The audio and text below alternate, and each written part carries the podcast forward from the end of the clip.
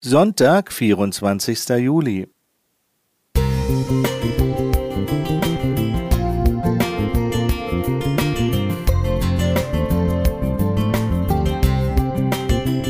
Ein kleiner Lichtblick für den Tag.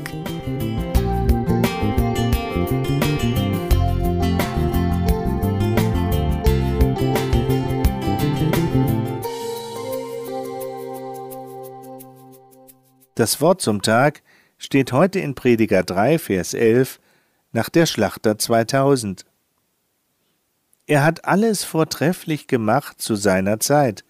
Auch die Ewigkeit hat er ihnen ins Herz gelegt. Nur dass der Mensch das Werk, das Gott getan hat, nicht von Anfang bis zu Ende ergründen kann. Vor ein paar Jahren waren meine Frau und ich Redner bei einer Gebetswoche auf den Philippinen. Bevor wir heimflogen, hatten wir einen besonderen Ausflug ans Meer geplant. Wir freuten uns darauf, einen Tag mit Schnorcheln im warmen Wasser zu verbringen. Frühmorgens ging die Reise los. Am Meer angekommen, fuhren wir mit unseren Freunden ein Stück mit dem Boot und ankerten in Ufernähe einer kleinen Insel. Wie immer war die bunte und vielfältige Welt unter der Wasseroberfläche beeindruckend, obwohl wir leider mehr Zerstörung an den Korallenriffen sahen als noch zehn Jahre zuvor.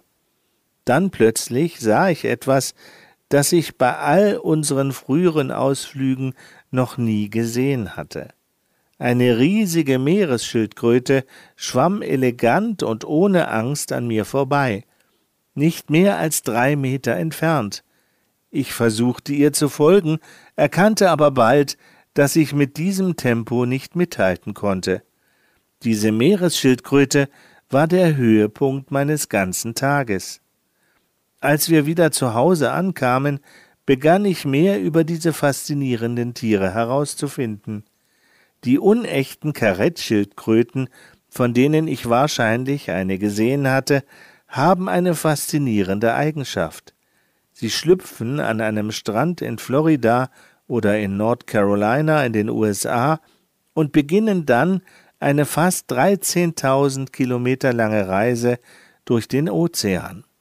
Forscher haben herausgefunden, dass nur eine von 4000 Schildkröten die Gefahren dieser Reise überlebt.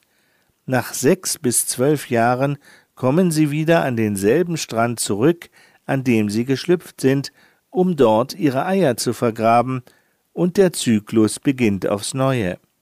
Forscher glauben, dass die Meeresschildkröten eine genetisch vererbte magnetische Karte besitzen, die ihnen den Weg nach Hause zeigt. Gott hat uns allen ein kleines Stückchen Ewigkeit in unser Herz gepflanzt, unsere persönliche magnetische Karte, die uns den Weg Richtung Himmel weist. Diese Sehnsucht nach Ewigkeit kann nicht mit Dingen oder Menschen gefüllt werden, obwohl wir das oft probieren.